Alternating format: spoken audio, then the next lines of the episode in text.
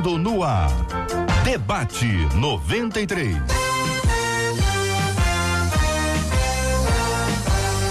Realização 93 FM. Um oferecimento Pleno News. Notícias de verdade. Apresentação J.R. Vargas. Alô, meu irmão. Alô, minha irmã. Aqui fala J.R. Vargas, estamos de volta, começando aqui mais uma super edição do nosso debate 93 de hoje, nesta segunda-feira, dia 16 de setembro de 2019. Vale com 93 pelo WhatsApp. 96803 8319. 96803 8319. Marcela Bastos, muito bom dia, Marcela. Bom dia, JR. Bom dia aos nossos ouvintes, aos nossos debatedores. Tchauzinho pra turma do Facebook, estamos ao vivo, JR, com a nossa live no Facebook. Então, você que tem curiosidade para conhecer os bastidores do debate, corre pro Facebook, você vai conhecer os nossos debatedores com imagens, vai conhecer o JR, vai conhecer todo o programa aqui por trás das cortinas do rádio. Isso é muito bom. E a participação dos nossos ouvintes é sempre muito especial quando você já está aqui no Face. Está no Face? Venha para o Facebook da 93 FM. Vamos tratar aqui juntos de vários assuntos no nosso debate 93 de hoje. Queremos agradecer a Deus pela vida dos que aniversariaram no domingo e hoje. E hoje, 968038319 é o WhatsApp para onde você manda o aniversário do seu pastor, da sua pastora, da esposa do pastor e do esposo da pastora, caso não sejam pastores. Manda também o aniversário da sua igreja, com quantos anos a igreja está fazendo. Se for a cidade onde você mora e estiver fazendo aniversário, manda pra gente também. Hoje aqui na 93 a gente tá em festa, né, JR? Muita festa hoje, Elisângela, que não é pastora, pelo menos ainda, Isso. né? É, Elisângela Salaroli completa hoje mais um ano de vida. E é festa Não é bonito inteiro. falar a idade. Não, de jeito Eu não falei. Acho bom. que Então, por isso que eu não falei. A gente também não sabe. Não, não é bonito. Não. Eu conheço a Elisângela há muito tempo. Olha, mas começou muito novinha. Ela começou muito nova, eu me lembro. Eu tive ter o quê? uns 3, 4 anos, já Olha que ouvia. gracinha, ela tá ouvindo. Já ouvia no Tá rádio. ouvindo, né, Uma amiga? figura Ela tá- ela tá extraordinária. ouvindo. Sempre foi assim, viu? O pessoal acha que vai, vai com o tempo, vai. Não. Elisângela sempre Nesse caso, assim. é, não tem- Elétrica, inclusive. É elétrica a palavra? Ah, gostei, inteiro, gostei da elétrica, palavra. né? Bonitinha, elétrica. Bom dia pra Mônica. Bom dia, Mônica. Elizabeth, Elizabeth, Juliana, Juliana, Márcia, Márcia, Romina, Romina, Laudiceia, Laudiceia, Anésia, Anésia, Silvana, Silvana, Adélcio, Adélcio, Valéria, Valéria. também aqui pra Ana Cristina, Ana Cristina, Rosângela, Rosângela, Fernanda, Fernanda. bom dia pra Beta, Beta, bom dia. Monique, Monique, Diego, Diego, Clice, Clice, Geraldo, Geraldo, Josilene, Josilene, Adriele, Adriele, Vivian, Vivian, Marta, Marta, Aparecida e Aparecida e muito todo mais. Esse povo de Deus maravilhoso que está nos acompanhando, muito obrigado pela sua audiência aqui na 93 FM. Vale com o debate 93. 2461-0093. E-mail debate arroba rádio 93.com.br. Facebook Rádio 93 FM. Site www.radio93.com.br. Muito bem, minha gente, tema 01 no programa de hoje. Ouvinte compartilhando conosco, meu marido está me trocando pela igreja. Ele é líder de um grupo e todos os sábados está envolvido com atividades. Se eu quiser sair, eu tenho que ir sozinha, porque ele já disse que não vai comigo. Eu confesso que eu estou com muita raiva e meu esposo ainda diz que tenho que apoiar o ministério dele. Mas como se me sinto abandonada e trocada pela igreja? Qual deve ser a postura de um cônjuge quando o som deles tem chamado ministerial? Sou obrigada a apoiar o ministério do meu marido? Será que estou sendo egoísta e pedra de tropeço? Seu casamento, um casamento, está fadado ao fracasso quando um dos cônjuges não aceita o ministério do outro? Quero saber a sua opinião sobre esse assunto. Bom dia, apóstolo Alexandre Macedo. Bom dia, JR. Bom dia, debatedores, pessoal que tá ligado aí no Face, todo mundo pela rádio também. Na verdade, eu creio que isso aí não é um assunto exclusivo de poucos, não. Tem muita gente passando por essa mesma situação, né? O chamado de um não atingiu o outro. E eu penso que a primeira coisa dessa irmã aí seria orar. Orar. Segunda coisa é conversar e trazer até nessa conversa aquela orientação que Paulo dá a Timóteo na primeira carta, 5:8, né? Ou seja, que ela não tem nada contra o chamado dele, mas Paulo orienta Timóteo assim, aquele que quer trabalhar na igreja, primeiro tem que governar bem a sua própria casa. Porque se não cuidar bem da sua própria casa, e aí eu vejo o outro lado da moeda também, JR. É aquelas pessoas que acabam colocando a igreja acima da família. E isso, infelizmente, também acontece. Pastora Carla Regina, bom dia, bem-vinda. Sua opinião sobre o assunto, pastora. Bom dia, JR. Bom dia aos queridos ouvintes, os debatedores à mesa, o pessoal aí do ao vivo. É, é, de fato, a preocupação é essa, a supervalorização da igreja em detrimento da família. E tem sido um problema recorrente aos pastores que aqui também dão os gabinetes pastorais. Quantas das vezes o cônjuge vem amargurado pela falta dessa, dessa diligência que se tem com relação ao corpo em detrimento de se ter dentro da sua própria casa. E aí, é claro que como mulher, não é nem que eu puxe sardinha não, mas a grande preocupação que se tem, porque de fato se requer muito de um líder, que seja de um grupo ou da própria igreja, mas não dá para negligenciar o que significa para nós o primeiro ministério, que é a família. Nada, nenhum sucesso na vida de fato vale fracasso da mesma. Pastor Tiago Coelho, bom dia, bem-vindo. Sua opinião sobre o assunto, pastor? Bom dia. Eu quero já começar aqui com uma frase bem forte que eu ouvi numa conferência de pastores do saudoso Dr. Miles Monroe, né? Ele falou, tinham acho que uns 3 mil pastores, e ele começou a sua fala dizendo: tem pastor aqui que está em adultério. E foi uma coisa assim forte, chocante. E ele falou: você está amando a noiva de Cristo e não a sua esposa. É, então, eu sei que ele usou a palavra adultério para fazer a gente pensar um pouquinho, e isso foi muito forte, mas de fato, nossa esposa é a nossa esposa, não é a noiva. Cristo cuida muito bem de sua noiva. E eu aprendi que se o pastor, que igreja, na verdade, não fica viúva, quem fica é a esposa do pastor. E muitas vezes o pastor está cuidando tanto da igreja esquece de cuidar da sua casa e até mesmo da sua saúde. Então, é algo que a gente tem que pensar e repensar sempre. Apóstolo Cássio Mariano, muito bom dia, seja igualmente bem-vindo ao debate bom 93 dia. de hoje. Bom dia, JR, bom dia a todos os debatedores. É, eu vou comungar do mesmo pensamento de todos daqui da mesa e dizer que existem alguns pontos principais para um casamento ter sucesso. Um deles é a flexibilidade junto com o diálogo. Eu vejo para os dois lados aqui essa questão que foi do tema aqui principal. Por exemplo, a esposa ela também pode ser flexível, tão como o esposo. E poderiam chegar juntos através da flexibilidade da conversa a um denominador comum, porque é todo sábado que está escrito aqui. Por que não dois sábados para a igreja e dois sábados para ela? Então o que falta aqui é diálogo, é flexibilidade, alguém estender as mãos, é dar o braço a torcer. E falta muito isso. Nós sabemos que os maiores desastres que acontecem é por falta de, de diálogo. Eu já contei isso aqui uma vez e vou contar de novo. Existia um piloto de avião que tinha o seu copiloto, ele não quis ouvir ele de forma nenhuma, pegou uma rota errada e de repente o avião caiu. E ele sobreviveu e todas as pessoas morreram. E perguntaram para ele qual foi o seu maior erro. Ele disse: Não ouvi o meu copiloto. Tem hora que a gente precisa ouvir quem está do nosso lado, ser mais flexível e dentro da flexibilidade um ajudar o outro e cumprir as duas missões. Primeiro é sempre a família, a família principal em todas as coisas, e o outro atender também a chamada de Deus, que a chamada de Deus também arde no nosso coração. Então, com a flexibilidade, a gente consegue fazer os dois com excelência. Irmãos, eu tô achando que tá simples de resolver. Vocês deixaram o negócio simples. Não. Mas é simples? Não, não, não. não. Então porque... vamos vamos tornar o assunto assim mais mais realista, né? Porque a gente sabe que tem que amar a Deus, a gente sabe que tem que cuidar da esposa, a gente sabe que tem que ter tempo para lá, a gente sabe que tem que ser flexível, mas me parece que o filme ao vivo disso aí é mais complexo Muito por mais. conta do próprio indivíduo, por conta de outros indivíduos, que aí é a igreja, por conta às vezes de, de da esposa aqui, para exemplificar, que quer sair exatamente na hora que tem a programação, mais cedo não pode, mais tarde não pode, tem que ser naquela hora estou dizendo que é o caso, mas estou dizendo que isso é possível.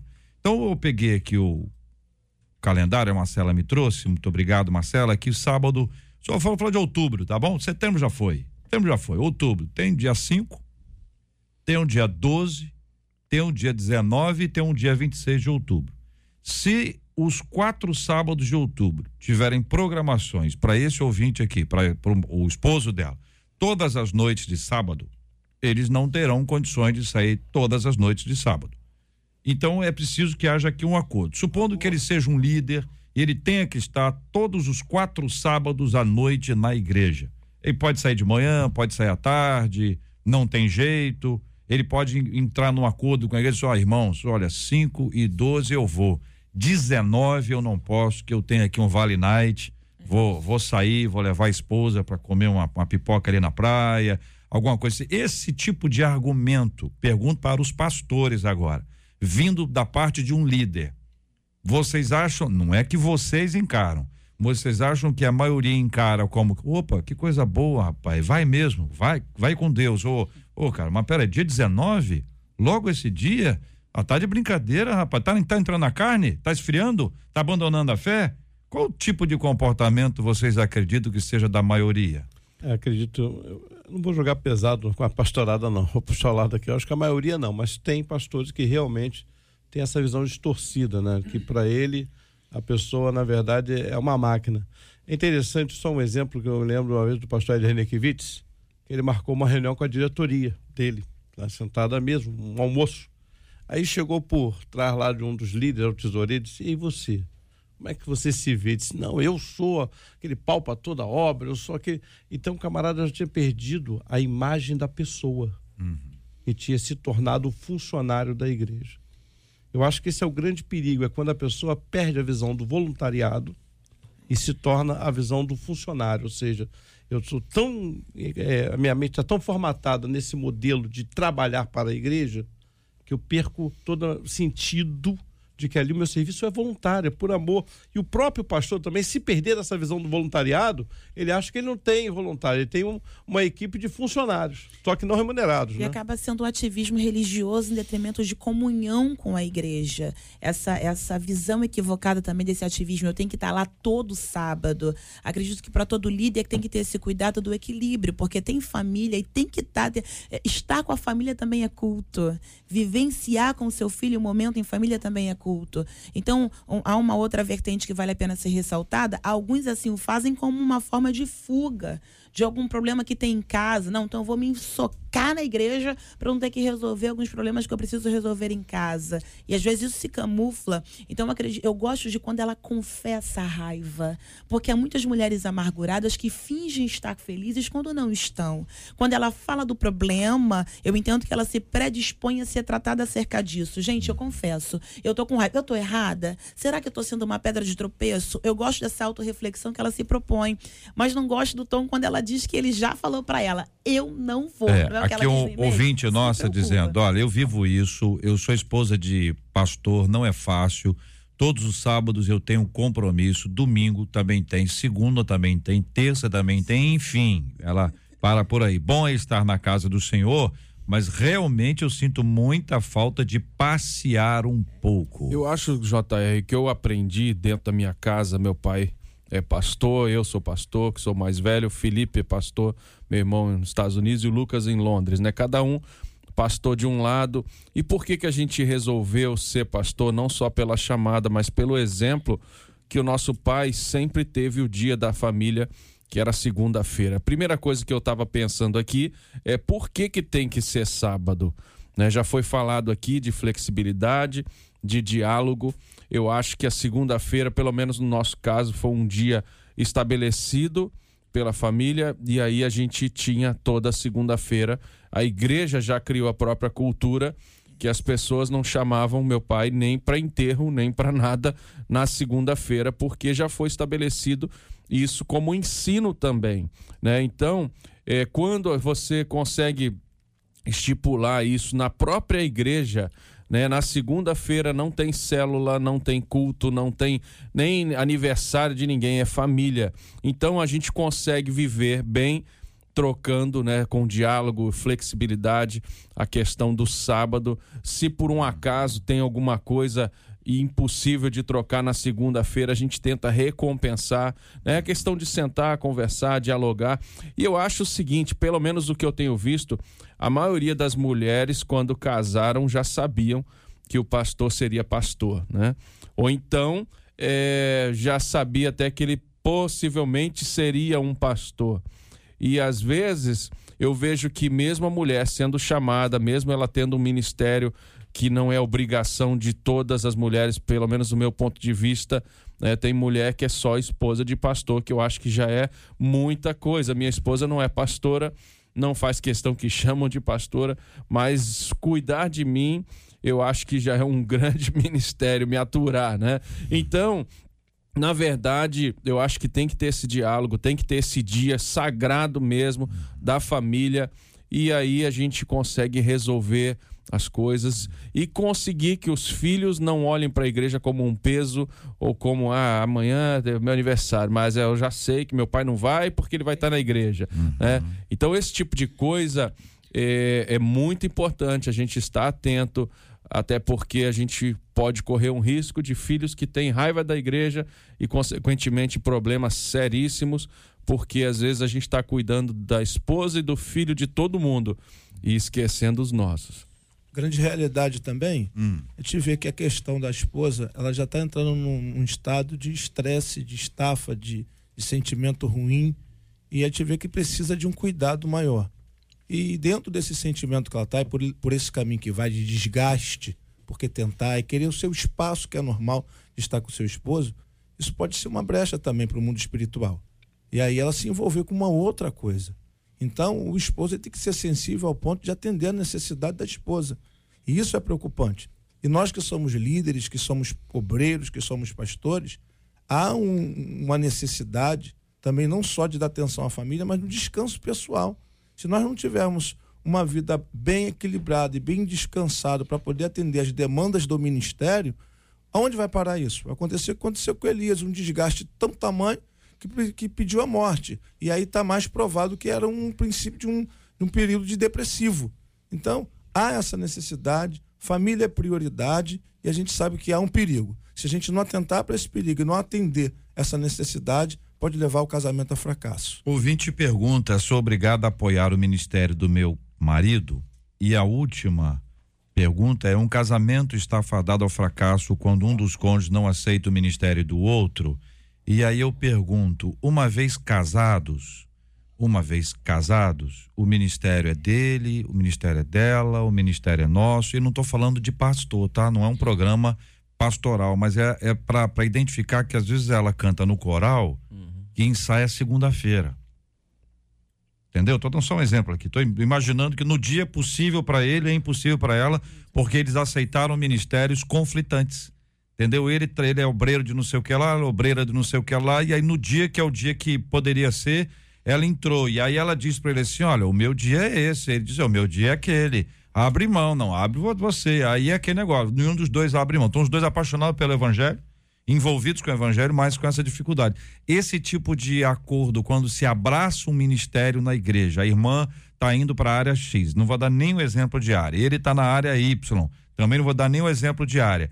Eles precisam fechar um acordo antes para dizer assim, vamos, porque se você for, eu também estou indo, ainda que ele não trabalhe lá. Ele não vai para o coral, graças a Deus, ele não canta nada, vai atrapalhar. Mas ele apoia, tá junto, enfim. Vai, Acho que vai até além. A questão do apoio vai além do universo ministerial é, âmbito profissional, o que quer que seja. Acredito que o casamento é isso, esse apoio mútuo que acontece.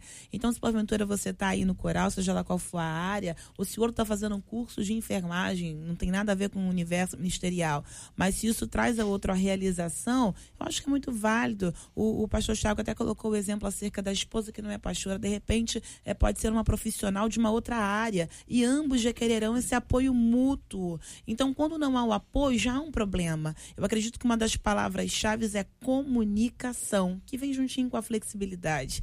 Há uma grande dificuldade de comunicação no nosso meio. Quando eu olho para aquele texto, 1 Samuel 25, Abigail e Nabal, como eu gosto de quando a Bíblia diz, e deu-se a entender Abigail ao seu esposo. Ele só fica duro como pedra quando ela consegue tornar claro para ele o problema que eles acometeram. Então, quando um fala gritando, quando o outro fala acusando, não é comunicação, é gritaria, é discussão.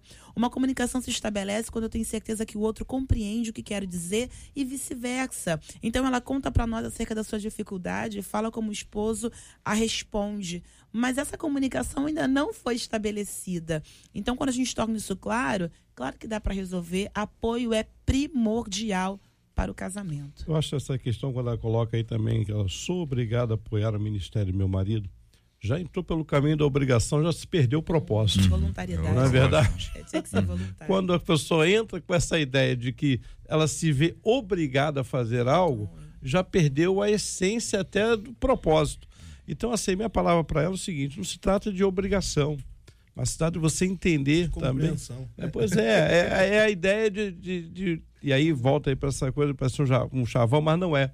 Da comunicação, de entender também a importância do outro lado para ele, o chamado. Porque muitas vezes isso também acontece. O camarada lá no mundo JR servia lá, pintava e bordava, fazia. Aí o camarada se converte. Batia na, isso a gente já vê na igreja. Batia na mulher, bebia, saía na quinta, voltava na segunda. Aí a mulher começava a orar para o cara se converter. Aquela benção se converte. Só que o cara se converte e a única maneira que ele encontra para se desvincular do mundo é mergulhando de cabeça na igreja. Aí lá vai a mulher reclamar. Agora É. meu marido não quer saber de outra coisa. Ela deveria entender o seguinte: peraí, esse é o tempo de adaptação. E, e- e, gente, isso é normal. No novo convertido, funciona né? assim. O camarada Assim, quer ficar entrega, ali. E mergulha. quantas vezes a esposa, muitas vezes, vai atrapalhar esse processo. Agora você não quer mais sair da igreja. Agora. Ela tem que definir o que ela quer. E tem gente ouvindo essa irmã e dizendo assim, "Ê, minha filha, seu, seu problema é meu sonho. É verdade, isso aí, Não, ó. não é? Meu marido, meu marido tá no baile. O seu marido tá no culto lá todo, todo dia, mas meu marido tá no baile, boteco, pagode. Parece aqui em casa com, com, com roupa suja de mulher. E você tá reclamando. Lógico que não tô indo pro extremo aqui. mas que tem gente que reclama demais, reclama demais. Mas tem gente que vocês já disseram também. A pessoa não é equilibrada, não tem um dia específico, não é fle- flexível, não se, não se ajusta às necessidades que tem em casa. Então são pontos que são muito importantes para nossa reflexão, porque o que a gente espera é que cada cristão se envolva com ministérios. E agora eu quero dar uma palavra aqui para quem não faz nada. Sabe por que, que tem gente que faz muito? Porque tem gente que não faz nada. Exatamente. Porque se todo mundo fizesse alguma coisa, todo mundo teria tempo. Não, não estaria pesado sobre ninguém. E às vezes você olha pra pessoa e diz assim, a pessoa tá lá, tá fazendo tá querendo aparecer, ó, ó, tá querendo aparecer, ah, melancia no pescoço. Mas às vezes a pessoa é meio assim mesmo, né? Extrovertido, alguma coisa assim, mas ele tá lá porque não tem ninguém. E às vezes a gente critica, cruza os braços, critica, malha, sem querer ajudar em absolutamente nada. Observa bem quanto tempo você dedica. E alguns assim, não vou nem começar, porque depois começa, não para. Cuidado com isso. Se todo mundo ajudar um pouquinho, a história vai ficar muito mais fácil e nós vamos ter muito mais gente envolvida e comprometida com o sagrado ministério que é maravilhoso. Estamos juntos no Debate 93. Estamos encerrando aqui a nossa live de abertura do nosso debate 93. Nós continuamos a transmitir o programa pelo nosso aplicativo, pelo site da rádio 93.com.br, lógico é 93,3. Anuncio para você que está acompanhando a gente aqui pelo Facebook que nós estamos também no Spotify. Basta pesquisar Debate 93 e você poderá ouvir os nossos programas também no Spotify. É a 93 FM com várias tecnologias a serviço do rei. É o Debate 93 com J.R. Varga na 93 FM. São 11 horas e 26 minutos. Marcela Bastos, conta pra gente aí, Marcela. JR, o Michael Bradley foi ao aeroporto de Manchester, lá na Inglaterra, para viajar. Ele estava de férias com a mulher e o filho, e eles iam para Espanha. Só que ao chegar lá, ele soube que o voo dele seria cancelado, porque o piloto da aeronave em que ele iria ficou lá preso na França por causa do mau tempo. E aí ele resolveu se oferecer para poder conduzir a aeronave. O Michael também é piloto e estava com a sua licença entre os documentos de viagem, além do fato de que ele trabalha para essa companhia em que ele voaria. E aí um vídeo aí que foi gravado por uma das passageiras, o Michael aparece dentro do avião ligando para a empresa e se oferecendo para ajudar dizendo o seguinte: "Oi, eu tô aqui de pé no terminal sem fazer nada. A minha licença tá comigo. Eu tenho e a minha identidade e gostaria muito de sair de férias e se vocês precisarem de um favor, eu tô aqui."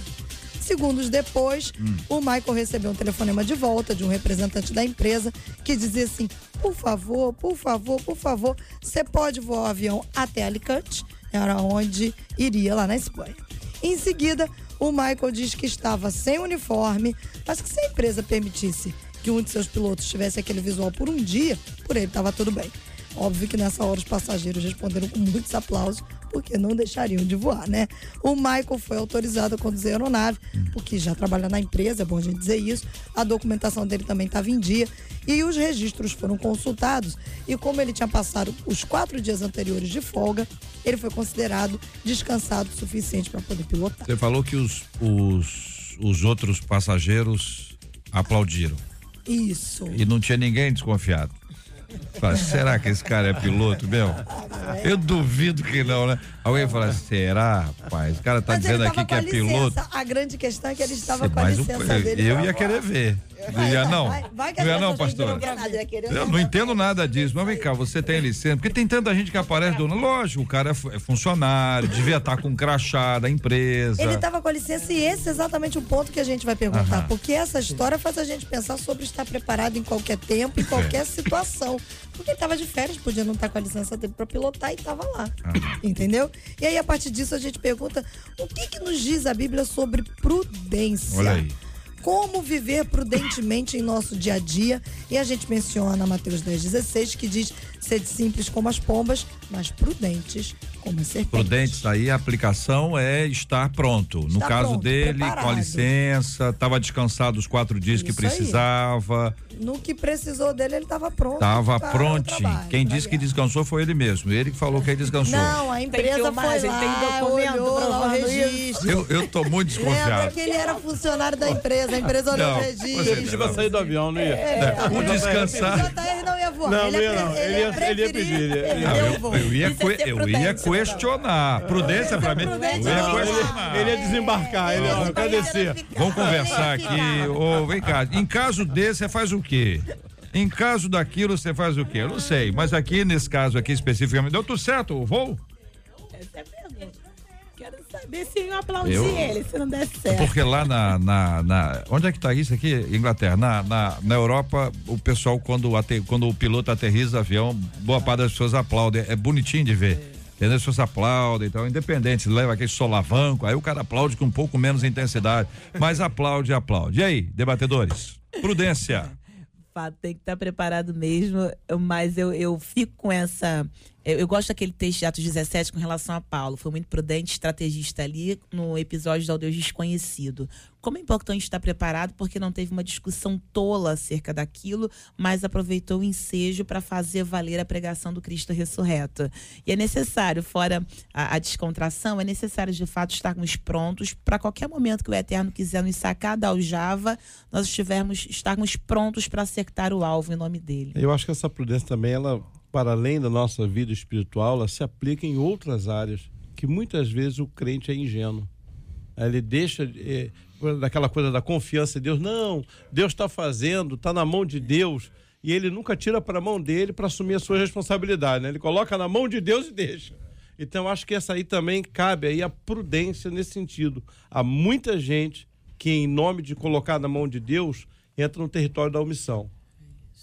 Essa questão da prudência, de se qualificar, ela é ótima para todos para todas as áreas da vida. Você vê que Israel é uma potência porque o, o exército de Israel está em ponto de combate 24 horas. Há uma prudência tremenda e está sempre preparado para qualquer conflito. Isso é importante. A igreja precisa estar preparada, principalmente levando para a área da salvação. A qualquer momento a trombeta vai soar. Então Jesus está voltando nós precisamos estar preparado para esse grande fenômeno que vai acontecer a qualquer instante. Eu fiquei pensando aqui, será que eu entraria nesse voo também? Eu, E eu e como- Thiago do lado de fora. E como impressionante como a roupa, né, as vestes, o uniforme eh, traz a insegurança, né, a falta do uniforme. Será que esse cara é, piloto mesmo? Ontem, só, só eh, abrindo um parênteses aqui, eu vi uma cena tão linda. Parei no sinal vermelho indo para a igreja e um carro na minha frente veio uma senhora pedir ajuda e com um garotinho de colo pequenininho. E aí o piloto, né, do carro da minha frente pegou um carrinho de ferro blindo desses bem carinhos até e deu para aquele garotinho. Quando eu vi aquele sorriso, eu pensei, caramba, que cena linda, né? E vi aquele garotinho todo feliz com aquele presente e eu fiquei pensando, eu preciso estar preparado. Às vezes vai acontecer uma situação como essa, a gente pode dar um presente, um brinquedo, alguma coisa, achei lindo. Quando eu cheguei na igreja, coincidentemente, o rapaz que deu o carrinho estava indo para a mesma igreja que eu. E aí ele saiu do carro, um cara todo tatuado da cabeça aos pés, né, que estava entrando na nossa igreja pela primeira vez. E eu fiquei pensando, falei, nossa, como que a gente às vezes é preconceituoso, né? Talvez eu nunca ia imaginar que um cara todo tatuado da cabeça aos pés, de bermuda, entrando na igreja, faria e estaria pronto para servir ao próximo daquela forma. Então, pensando nisso, porque eu vi essa questão do uniforme, se ele tivesse uniformizado, como eu já cansei de ver em voos, né, chega às vezes um piloto pegando carona para um outro lugar, a gente ficaria tranquilo. Mas a gente tem que tomar cuidado pela questão da aparência. Né, a falta do uniforme ou a, a tatuagem de uhum. alguém que, que talvez gera no nosso coração até um certo preconceito, mas independente da, da, da aparência, você vê que esse homem estava pronto, mesmo sem o seu uniforme. Eu, sinceramente, não sou piloto, é. mas eu acho que eu não levaria minha licença de piloto nas férias. Né? Então é algo a se pensar, com certeza ele estava preparado. E eu tenho certeza que quando pousou, o pessoal aplaudiu com força. Né? É, eu acho que aí é sensacional. Vale ressaltar é a responsabilidade que ele assumiu também, né? De, de pilotar e se desse alguma coisa errada, é claro, ele sabia que estava preparado. Mas era uma responsabilidade, um risco que ele não precisava assumir. Hum. Aí quando o apóstolo Alexandre falou sobre omissão, quanto a gente se omite só para não assumir uma responsabilidade, né? Eu não, eles que se virem. Eu não, não vou correr esse risco. Tô de, não, é, não é um não é problema meu, é. não é a minha obrigação. E o quanto estar pronto tem a ver, de novo, vem a palavra voluntariedade, né? Porque se alguém quiser, Lucas 9, 23 diz, se alguém quiser vir após mim, tome a sua cruz, ou seja, a sua responsabilidade. Quem quer se prontifica para servir. Agora já imaginou se entrevista a esposa dele? Fala assim: vem cá, e aí, como é que você, você tá? Você é depois de não sei quantos anos, é a primeira vez que a gente ia voar junto. Um do é lado primeiro, do outro. É do primeiro e-mail, né? Entendeu? É Batendo papo, conversando. Aí o que, que ele faz? Engraçadinho. Ele se oferece né? para ir trabalhar e vai para lá para fazer não sei o quê. Não, é, lo, é lógico que eu tô, eu tô inventando. É, mas eu acho que a família ia pro. pro ia, ia de férias, ia de férias. Mas eu tô dizendo assim: no, nisso, né? no, no, exagero, a pessoa acaba reclamando de alguma coisa que ela está sendo beneficiada.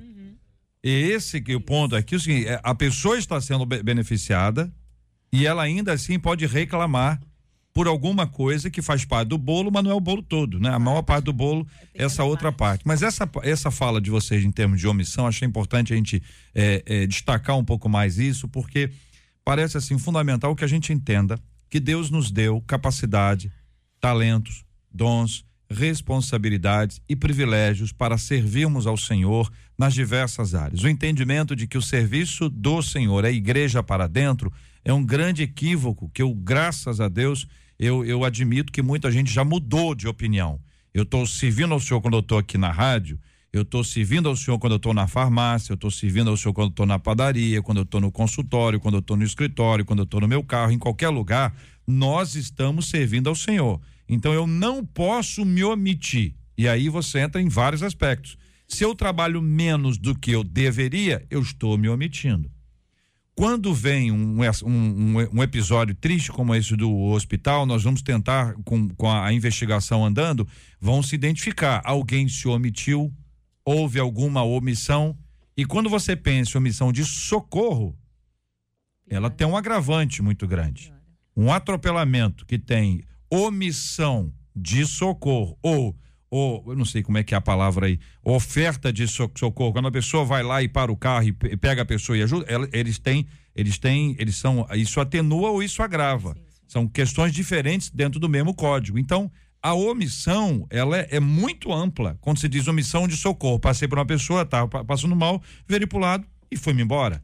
Jesus conta a, a, a história do samaritano para dizer assim, ó, dois grupos se omitiram. A omissão ela é muito ampla. Fato, e essa questão da aparência, né, de pastor Thiago, isso é interessante, porque a gente, pelo tradicionalismo, a gente acaba criando um estereótipo do que realmente seria servir ao Senhor. Eu ouvi esse final de semana um grupo que foi fazer missões na Argentina e parecia que isso já era o máximo que se poderia fazer. Ao perceber a grande pobreza do lugar, elas não se contiveram e deixar toda a sua mala e o que tinha dentro. As roupas ficaram e elas se propuseram a voltar, a regressar para o Brasil só com a, roupa, roupa, do, do corpo. corpo. É o que a gente diz, é loucura. Mas quando a gente é, é compungido, é, con, é constrangido pelo negócio, o, que, que eu posso fazer para semear? E às vezes alguém diz, não, para ser oferta tem que estar na igreja dentro do envelope. E deixar dizendo, o que, que eu te dei? Você pode fazer. Essa história do tatuado mexeu conosco porque ele não tinha uma plateia que ele soubesse que tivesse. Não tinha como identificar, o pastor da igreja está atrás de mim. Mas como Jesus é lindo, sempre nos ensina da forma que a gente menos espera, que é quando a gente não se prende a nenhuma aparência. Hoje em dia a pessoa faz faz uma selfie e posta no Facebook. Estou fazendo. Mas a melhor coisa é quando alguém faz com voluntariedade. Isso agrada o coração de Deus. Ainda serve como exemplo para gente. Enfim. O JR, você falou da questão da omissão também. Eu acho que ela passa justamente porque nós vivemos uma, hoje numa sociedade em que nós achamos que o que nós já estamos fazendo é muito. Você já percebeu isso? Ah, já faço tanta coisa, já faço tanta coisa na minha família, já faço tanta coisa.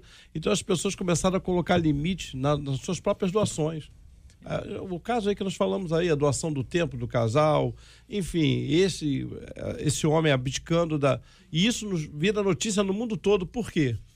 Porque a gente hoje não está vivendo uma sociedade em que a gente aprende a dar um pouco a mais. Na verdade, nós falamos de ultrapassar limites, ultrapassar barreiras, desde que para os nossos interesses nunca em detrimento do outro.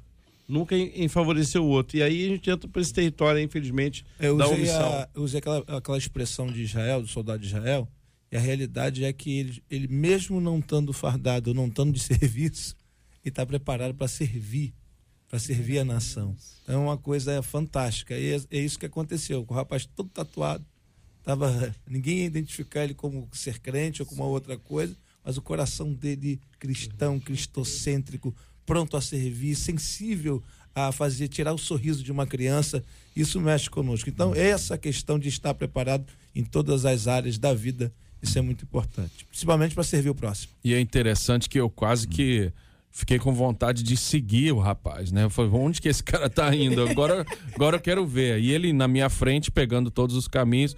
Quando ele estacionou na igreja, eu falei, ó, oh, não conheço esse carro, não conheço essa pessoa. Eu achei aquilo tão legal, né? E serve para a gente com certeza como é, ilustração e, e exemplo. 11 horas e 39 minutos na 93 FM. O seu rádio está no Debate 93. Olha, a técnica de enfermagem Cristiane Ribeiro pediu notícias dos pacientes do Hospital Badim por meio de bilhetes neste sábado. Ela sobreviveu ao incêndio que atingiu a unidade na última quinta-feira. Continua internada para ser recuperada das complicações que foram causadas aí por causa da inalação de fumaça. No bilhete ela diz assim: os pacientes como estão? Isso lá no bloquinho que ela tem usado para se comunicar, já que ela ainda não consegue falar. E aí ela acrescenta: estou preocupada. Peço a Deus que todos estejam bem. Foi o que escreveu aí a técnica de enfermagem. Ela já não está mais sedada e ela acabou é, tendo toda essa complicação de saúde porque ela ajudou na retirada dos pacientes do hospital. E a nossa pergunta é: um coração que ama e que se preocupa com o outro, apesar de seus próprios problemas, como é que a gente consegue ser assim? Queridos debatedores, um assunto está conectado ao outro. Vamos ouvir o apóstolo. Isso é o princípio do cristianismo, do evangelho, é o beabá do evangelho, amar o próximo como a si mesmo. Eu acho interessante porque a palavra compaixão é sofrer com é se compadecer e sentir a mesma coisa que o outro está sofrendo. Embora ela passou pela mesma situação, mas ela está mais preocupada com os, o próximo, com aqueles que sofreram, ou aonde eles estão, que estão sofrendo, se estão bem, do que com ela mesma se recuperando. Não pode nem falar, mas está escrevendo, dizendo como que estão os outros. Aí você vê a sensibilidade do amor ao próximo. É. Isso é bonito você ver e saber que existem pessoas que ainda são sensíveis e estão interessadas em ver o bem de alguém, ver o bem do outro. E foi essa lição extraordinária que Jesus nos disse, né? Para amar o próximo como a si mesmo. É, lá na nossa igreja nós temos um membro que ele participou dessa operação como bombeiro. Ele teve que ir ser amparado porque não, na ânsia dos bombeiros de ajudarem por conta daquela fumaça, ele acabou inalando muita fumaça e quase que também vai embora. Então eu fico imaginando aí, né? É, foi uma, na verdade, quem acompanhou foi uma rede É, foi uma coisa assim muito grande, solidariedade. O pessoal abrindo as casas, levando para a creche. Eu acho que ali a gente conseguiu ver o seguinte. E, e é tão bom, é, assim, de, dessa tragédia, o que a gente pode tirar de bom? É que a gente consegue ainda perceber que essa sociedade tão doente como a nossa, ainda tem gente aí praticando o amor e nos ensinando isso. Remanescente fiel. E eu acho né? interessante que, assim, muita gente é, criticando, muita gente apoiando, querendo, às vezes, né, notícia falando do caos, disso, falta de socorro, e às vezes a gente não enxerga ou não vê, né, eu estava ouvindo, é, vendo na, na televisão, na verdade, que teve pessoas até que não são motoristas de ambulância que pegaram a ambulância e dirigiram até lá para médico, né, que dirigiu uma ambulância para chegar e tentar socorrer alguém. E é bonito a gente ver, infelizmente acontece na hora da crise, na hora do caos, na hora de um acidente uma fatalidade, as investigações estão aí trabalhando, mas a gente precisa sim olhar o lado positivo das coisas e ver que muitas pessoas se moveram e é bonito, né? Essa, essa técnica de enfermagem aqui, a Cristiane Ribeiro, eu achei legal ela mandar esse bilhete e perguntando dos seus amigos ou dos seus pacientes que estavam talvez em situação pior do que ela. E não tem a ver com quanto uh, você vê. É, eu gosto de um texto na Bíblia, Atos capítulo 7, com relação a Estevão, que era diácono, mas consegue copiar um ato de Jesus quando está sendo apedrejado, a mesma frase que ele diz é Pai, perdoa porque eles não sabem o que fazem. Não tem a ver com quanto se sabe, tem a ver com quanto se vive. Não tem a ver com títulos ou cargos ou esfera social, mas enquanto você decide fazer a diferença com aquilo que você tem em mãos. E aí, quando você se é, é, deixa de lado a sua dor para se preocupar com a dor do outro, de fato você acaba reproduzindo essa lição que Cristo nos ensinou por ter nos amado primeiro. E fica não só um exemplo, mas a esperança de que nem tudo está perdido, de que há um remanescente aí e que é como os sete mil que não se contaminaram e Deus sabe aonde estão e quem são eles. E que sejamos um dos tais. Eu peço a todos que estejam bem. Parece uma frase comum. Uma frase comum dita no momento absolutamente incomum. A frase dela Estou preocupada, peço a Deus que todos estejam bem. Quem mais conhece o paciente é o grupo que trabalha com o paciente. Tem paciente que está em melhor estado. Uma das perguntas que as pessoas fazem quando alguém é internado, quando está com alguma dor, diz: ó, quanto você está de dor? De 0 a 10, né, até 10. E a pessoa, o desesperado, é sempre 12, 13, mas tem pessoas que conseguem mensurar, né? Os exames estão sendo feitos, então a pessoa sabe como é que ela está melhorando, está piorando, ela está muito estável. Marcela contou que a história de uma senhora que. Qual foi a frase dela? Ela estava. Jesus, Jeová me ajuda. Estava no leito do, do CTI, levantou, apareceu lá embaixo, toda, toda cheia de fuligem, mas a, a, a, irmã levantou e foi, né? Levantou e, e foi embora. Essa aqui, essa menina que conhece os pacientes, está preocupada com eles, como nós dissemos aqui, é, é, gente que cuida de paciente que hoje se tornou paciente e que está aí né, nessa e a, a, a, inalar isso é uma coisa assim que não você não consegue enxergar. Você olha para a pessoa, ela aparentemente já está bem. Daqui a pouco dá um negócio nela, porque ela, ela aspirou aquilo ali de uma forma impressionante. Então, não é uma coisa tão simples que parece assim, sabe? Pega alguma coisa a fogo, ah, não, esperei aquilo ali. Tem gente que diminui tudo. Mas essa menina está no leito de enfermidade preocupada com o que está acontecendo. O evangelho nos ensina assim, a nos preocuparmos com o próximo, a ficarmos atentos à dor do, do outro. As cartas do apóstolo Paulo têm nomes de pessoas, dezenas de nomes de pessoas sobre as quais ele fala, ou para as quais ele fala, pessoas que ele conhece, gente importante para a sua história, que ele se preocupa. Quando a gente vive num tempo de tanto egocentrismo, onde as pessoas estão, em sua boa parte, preocupadas com elas, com as suas histórias, com seus ganhos, com, com seus dramas, com as suas questões, a sua opinião, ela é importante, mas eu estou preocupado é com a minha vida. E chega alguém que está num leito e diz assim: como é que você está? Como é que tá fulano? Como é que tá Beltrano? Podia estar, tá, provavelmente, já deve ter dito alguns nomes de pessoas. Eu queria Sim. até falar algo aqui, JR, uhum. que que para mim é tão lindo, é uma experiência que eu tenho certeza que os pastores já passaram também. Às vezes a gente vai num leito de hospital visitar alguém, né, ou até num leito de morte. Já, já aconteceu comigo de segurar a mão de alguém e a pessoa tá ali morrendo, né, e ela fala: "Pastor, olha, uh, fala para a igreja que eu amo eles e né, aquela coisa assim muito forte. Muitas vezes a gente vai visitar alguém numa situação terrível. É, nós, como pastores, mas como seres humanos, às vezes não sabemos nem o que falar. Né? Já teve casos, por exemplo, de mães me falarem por que, que Deus te curou de câncer e está levando meu filho. Então, situações que a gente não tem resposta, muitas vezes a gente é encorajado, animado, curado e abençoado através de alguém que está no leito do hospital. É uma coisa impressionante. Quantas visitas nós fomos fazer achando que vou abençoar alguém e a gente sai mais abençoado do que aquela pessoa que está no leito ali. Então eu tenho certeza que essa preocupação dela é real, é algo que ela está preocupada, até porque pelo que a gente viu, a maioria das pessoas que morreram eram pessoas idosas que estavam em CTI e, e, e talvez situações mais graves de saúde e não resistiram, infelizmente. Queria aproveitar essa oportunidade também para louvar a Deus por todo, todo esse trabalho, toda a equipe que trabalhou, o Corpo de Bombeiros, é, os vizinhos que se mobilizaram, a igreja que está sempre atuante, os irmãos orando, a igreja orando de tarde, de madrugada, todo o povo que se mobilizou nesse momento de dor, de tristeza, e isso é muito importante, porque é uma demonstração de amor. E aí você vê essa sensibilidade de uma forma geral, daqueles que são crentes e daqueles que não são, mas conseguem externar o cristianismo e o amor nesse momento de, difícil. E principalmente os profissionais. É. Que você vê garra, você vê dedicação, você vê empenho. Você vê um, um, médico pegar uma ambulância desesperadamente e dirigir para poder hum. pegar pessoas. Isso é demonstração de amor. E aí a gente vê Cristo nisso. Quando a gente fala de rede de solidariedade e a gente observa uma realidade dessa no mundo, pensando, pensando em mundo, quanto o cristianismo mudou isso. Verdade. A, a, a criança, quando nascia com algum tipo de diferença para não dizer defeito, mas era isso que as pessoas diziam, que nasceu defeituosa. Na verdade, era uma criança diferente, ela era jogada por lá de fora da cidade para ser comida pelas feras. As crianças eram jogadas do lado de fora.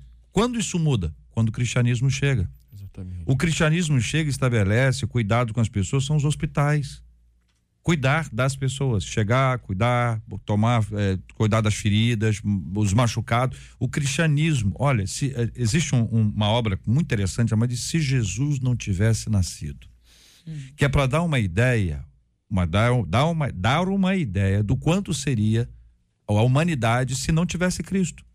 O quanto nós teríamos dificuldade em todos os aspectos. O cristianismo cresceu no mundo a partir do momento em que ele esteve ao lado das pessoas que mais sofriam e um exemplo clássico disso é quando as doenças, as pestes aconteciam em determinada região.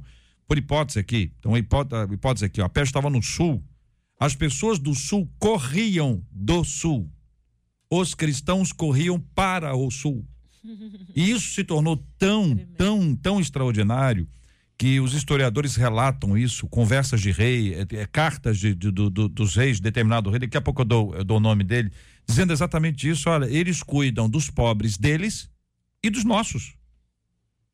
E o, e o rei indignado, porque ninguém se movia. E a gente vê como o cristianismo é isso, é simplicidade, é rede de solidariedade. Não tem a ver com ser rico ou ser pobre, mas nós sabemos que existe muito, muito mais solidariedade entre os pobres do que entre os ricos. Né? Quando você faz alguma, você sabe disso, que o pobre ele tira o que tem. A frase onde come um, come dois, bota água no feijão. Não é coisa de rico, né, irmãos? Hein? Hein? Fala aqui, rico. Vem, pó da água no feijão, o cara rico. Eu nem tomo, nem como feijão, porque isso produz um certo. Enfim. Não, você vai ver, até hoje, a obra missionária que a gente vê acontecendo em países aí uh, que, infelizmente, como é o Estado Islâmico e tantos outros, a turma está querendo sair de lá e o povo de Deus está querendo entrar.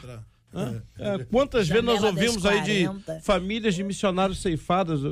Recentemente Sim. eu vi uma filha de um pastor em Angola, né? fazendo, quer dizer, largaram o Brasil, foram para lá, abdicaram de tantas coisas aqui. Então, isso é uma lição para nós, continua sendo e vai ser.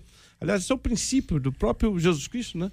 É que era adorado noite e dia, exaltado e deixou a sua glória assumindo a forma de servo. Talvez aí, aí fica para nós aqui, talvez uma reflexão dentro desse universo que está todo mundo aí ouvindo o seguinte: quanto eu tenho feito isso?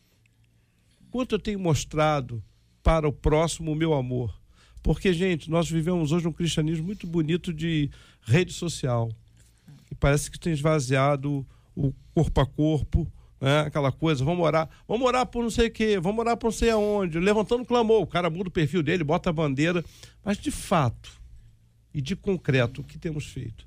Porque a palavra diz que a fé que não apresenta obras, ela é morta, infelizmente a cultura do reino acaba sendo estabelecida de fato quando a gente vai onde ninguém quer ir, faz o que ninguém quer fazer e ganha quem ninguém quer ganhar. Ah, voltando ao caso da senhora, você percebe que ela tinha possibilidade de escolha, né? Essa, essa senhora que mandou o bilhete. Ela podia escolher ir ou não ir. Mas não dá para se omitir diante da necessidade do outro é um caso extremo, mas essa decisão está na nossa mão todos os dias. É no ciclo da gentileza, na forma como você fala, é dirigindo o seu carro, é no trânsito todo dia. Qual a cultura do reino que a gente tem aí propagado através das nossas atitudes? É numa fila de um banco, é de alguém que te ultrapassou. A todo tempo parece que a gente está sendo confrontado acerca disso. E será que a cultura do reino está sendo de fato propagada? Precisa que, que um hospital pegue fogo para que isso de fato seja estabelecido. Você tá entendendo? É um caso extremo, é bonito, a gente não está arrancando a beleza disso. Mas a maior beleza é na simplicidade de uma do situação dia -dia, né? normal, né? do cotidiano, cotidiano, onde a gente precisa fazer isso todo dia. E a gente até volta ao tatuado de novo, que virou aí um emblema para essa para esse debate. Porque é o mesmo que o piloto teve quando assumiu a responsabilidade do assunto 2, é o mesmo que essa senhora teve, e é o mesmo que do assunto 1, um, que ela vai ter que ter o equilíbrio equilíbrio, tanto a mulher quanto o homem. Então, que seja esse nosso papel da cultura do reino ser estabelecida através de nós. E é interessante, como já foi falado aqui do, do tatuado, que virou famoso aqui agora na, no debate, mas uh, sempre tem alguém observando, Sim. né? Ele não sabia que eu estava atrás dele no carro, mas sempre tem alguém observando. Já passei por situações, eu lembro uma vez num restaurante muito cheio, fomos comemorar meu aniversário, e ficamos ali talvez uma hora e meia, mais ou menos, um garçom muito atencioso, muito simpático, e a minha família reunida, todo mundo rindo, contando o caso. E na hora de pagar a conta, ele olhou para a gente e falou: Pastor Tiago, que alegria servir vocês no dia do seu aniversário.